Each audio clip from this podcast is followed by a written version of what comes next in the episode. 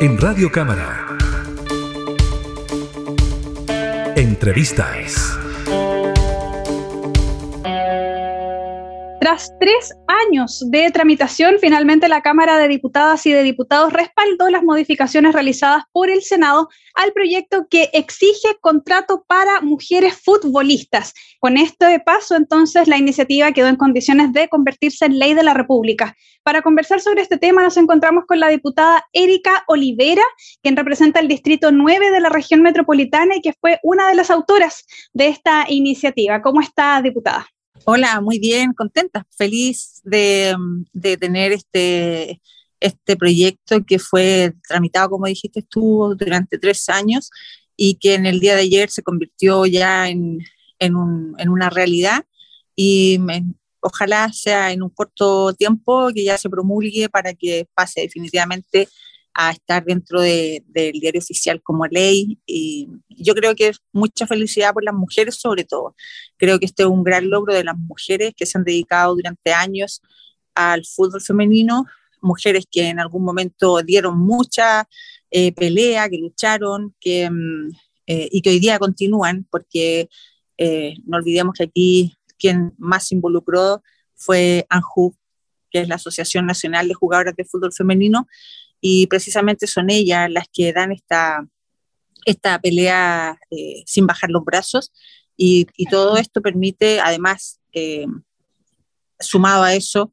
eh, el compromiso que tuvo la Comisión de Deporte en el periodo anterior,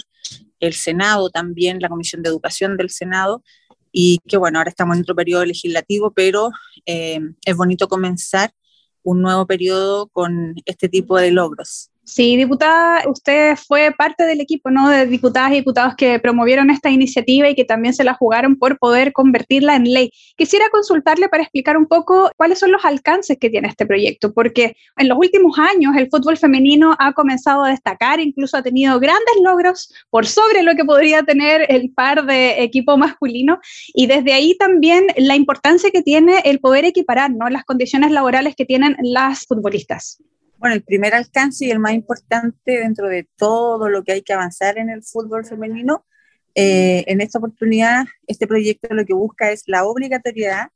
eh, de eh, firmar un contrato entre las jugadoras que se dedican al fútbol profesional, todas las que estén dentro del Campeonato Nacional de Fútbol Femenino,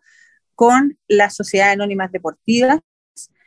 por lo tanto, este es el primer eh, objetivo de este proyecto. Lo primero que se buscaba era que se respete este acuerdo, este contrato que debe existir y que gracias a esa radiografía que trajo el Departamento de Economía de la Universidad de Chile en conjunto con ANJU, nos pudimos dar cuenta que eso no se estaba eh, implementando. Eh, este proyecto se presenta en el año 2019, por lo tanto habían pasado más de tres años y en tres años nos dimos cuenta que las condiciones eran las mismas. Por lo tanto, ese es el primer alcance que tiene este proyecto que viene un poco a equiparar la cancha, como lo hemos dicho, y digo un poco, equipara un poco la cancha,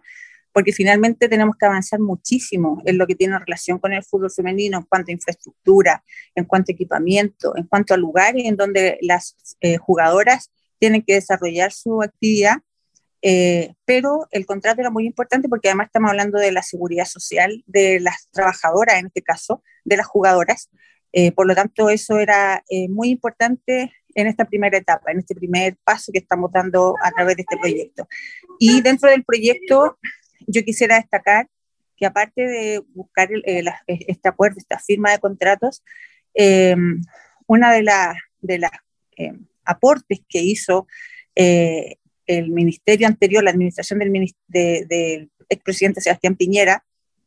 en conjunto con el Senado, fue precisamente eh, dejar algunos transitorios eh, buscando que esto sea progresivo, porque sabemos que no podíamos obligar a la sociedad anónima a que los contratos se firmen de un día para otro. Por lo tanto, he estipulado que el primer año se eh, espera contar con un 50% de contratos, el segundo año con un 75% y el tercer año con un 100%. Y además se le da la posibilidad a todas esas sociedades anónimas, corporaciones, clubes e instituciones que desarrollan el fútbol femenino que puedan hacerlo también eh, para seguir desarrollando el, fútbol femenino, que lo puedan hacer a través de los distintos eh, eh, ventanas o proyectos que se pueden presentar, por ejemplo, ley de donaciones, gobierno regional. Entonces, es un proyecto que quedó bastante bueno y que el plazo para que este contrato quede en 100% el para el plantel es un plazo de tres años. Por lo tanto, eso es como lo, es como lo, lo profundo del proyecto. Diputada Erika Olivera, consultarle también porque durante el debate de esta iniciativa en la sala de la Cámara, usted señalaba que algunos de los argumentos que se planteaban para realizar una contratación y también garantizar así la estabilidad laboral y financiera ¿no? de las futbolistas, estaba que el fútbol femenino, entre comillas, no vendía tanto como el masculino. Pero usted también destacaba que el fútbol masculino en sí lleva años de delantera de lo que ha sido el fútbol femenino y por lo tanto también hay otro compromiso ahí que es necesario equiparar la cancha para que tengan ambos una visibilidad y también los salarios correspondientes, porque los salarios de los hombres son millonarios en comparación a las condiciones precarias en las que se encuentran las futbolistas. Sí, eso fue uno de los primeros argumentos que escuchamos, de hecho, en la comisión, cuando recién venían a exponer las personas que integran y que manejan el fútbol masculino en este caso, que en el fondo era, eh, el, era muy difícil porque eh, traía un costo económico el contratar a las mujeres. Y también eh, alguno de los argumentos era que eso no tenía que ser por, a través de un proyecto de ley, porque finalmente se da por entendido a través del Código del Trabajo, el artículo 152, que es el que rige para los futbolistas varones, que se da por entendido que las mujeres entonces también entraban dentro de ese código. Pero eso no estaba ocurriendo, o sea, las las instituciones a cargo de eh, fiscalizar tampoco estaban cumpliendo en el fondo con su, con su obligación de fiscalización, porque de hecho cuando uno escuchaba a las representantes del fútbol, a las propias jugadoras, a, distintas eh, instituciones que pertenecen al, club, a los, perdón, al fútbol femenino, también dejaban en claro que si bien había una subordinación eh, en cuanto a horarios, en cuanto al cumplimiento de entrenamiento, todo lo que se le exige a los deportistas, no existía eh, de parte del empleador, en este caso, que debiesen ser, los clubes, no estaban cumpliendo con, con esta obligación, que era eh, contar con el contrato y, por supuesto, a través de eso pagar un sueldo, una remuneración. Eh, por lo tanto, el hecho también de que digan que el fútbol masculino lleva 50 años de ventaja, estamos totalmente de acuerdo, pero para mí, por lo menos, mi visión es que entonces si a los hombres les, les costó o llevan 50 años de ventaja, entonces hagámosle el camino más fácil a las mujeres. Eh, y esa fue una de las primeras respuestas que di yo en el año 2019. Eh, por lo tanto, los argumentos que se daban acá, si bien uno los podía entender, también eh, lo que queríamos era exigir que se cumpliera con algo que se necesitaba y se necesita para que las mujeres puedan seguir desempeñándose y puedan seguir desarrollando esta actividad que para ellas también es un trabajo.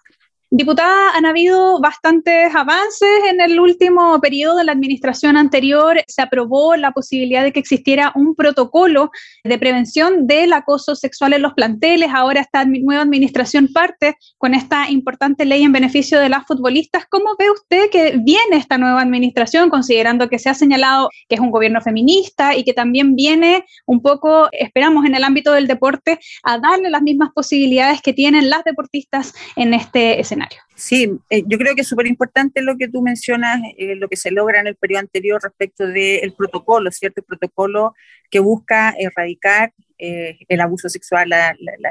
discriminación, el maltrato en el mundo del deporte, que era algo bien conocido para los que hemos estado dentro de la actividad deportiva, pero muy invisible para el, el común de las personas. Por lo tanto, era muy importante contar con este protocolo. Ahora nos hemos ido dando cuenta que el protocolo tiene algunas falencias eh, y me ha tocado durante eh, los meses que desde que se implementó este protocolo eh, ver las falencias que tiene. Por lo tanto, hay que hacerle algunas mejoras. Em, en cuanto a lo que espero de esta administración o lo que yo creo, bueno, yo tengo hartas esperanzas de que en esta administración deportiva vamos a tener tan buenos resultados. lo vimos ahora con el primer proyecto del fútbol femenino, Creo que esta administración tiene un desafío muy importante porque vienen Juegos Panamericanos y para Panamericanos en el año 2023. Por lo tanto, los desafíos no son solo para la, para la administración actual, sino que yo creo que para todo el país, para todo el mundo del deporte también. Por lo tanto, queremos todos remar y empujar para el mismo lado, eh, pero eh, aparte de pensar en los Juegos Panamericanos y para Panamericanos, por supuesto que yo también tengo desafíos como parlamentaria y ahí quiero y me encantaría que ojalá en esta administración podamos lograr más avances eh, hacia el desarrollo del deporte en todas sus etapas,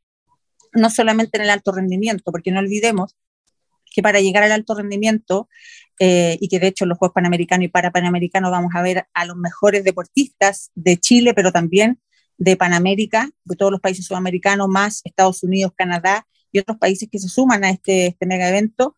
eh, también es importante seguir avanzando en el desarrollo del deporte joven, en la proyección de los deportistas eh, jóvenes que están hoy día proyectándose a nivel internacional. Hay que seguir avanzando en todo lo que es el deporte comunitario, el deporte de barrio. Eh, necesitamos no solamente mirado hacia el alto rendimiento, sino que porque hoy día tenemos grandes porcentajes de niños con problemas de salud mental por lo tanto, aquí eh, no es solamente un desafío del, del, Ministerio del Deporte, sino que también del Ministerio de Salud, del Ministerio de Desarrollo Social, del Ministerio de Educación. Hay que trabajar de la mano, en conjunto, para que todas esas políticas que hoy día se necesitan y se puedan implementar, se trabajen de la mano. Y yo creo que en esta administración, por lo menos, yo tengo harta esperanza y harta, harta eh, sí, harta esperanza en que eso se va a lograr. Eh, Creo que el hecho de que la ministra del Deporte sea una ex deportista, viene del mundo del fútbol, pero es una ex deportista que conoce de procesos, conoce de, de tiempos para poder prepararse, eh, tiene conocimiento de todo lo que significa la preparación para llegar a un evento eh, de envergadura eh, y yo creo que desde ahí podemos hacer muchas cosas. Yo no solamente quiero ponerme y no tengo solo desafíos o metas en el desarrollo del deporte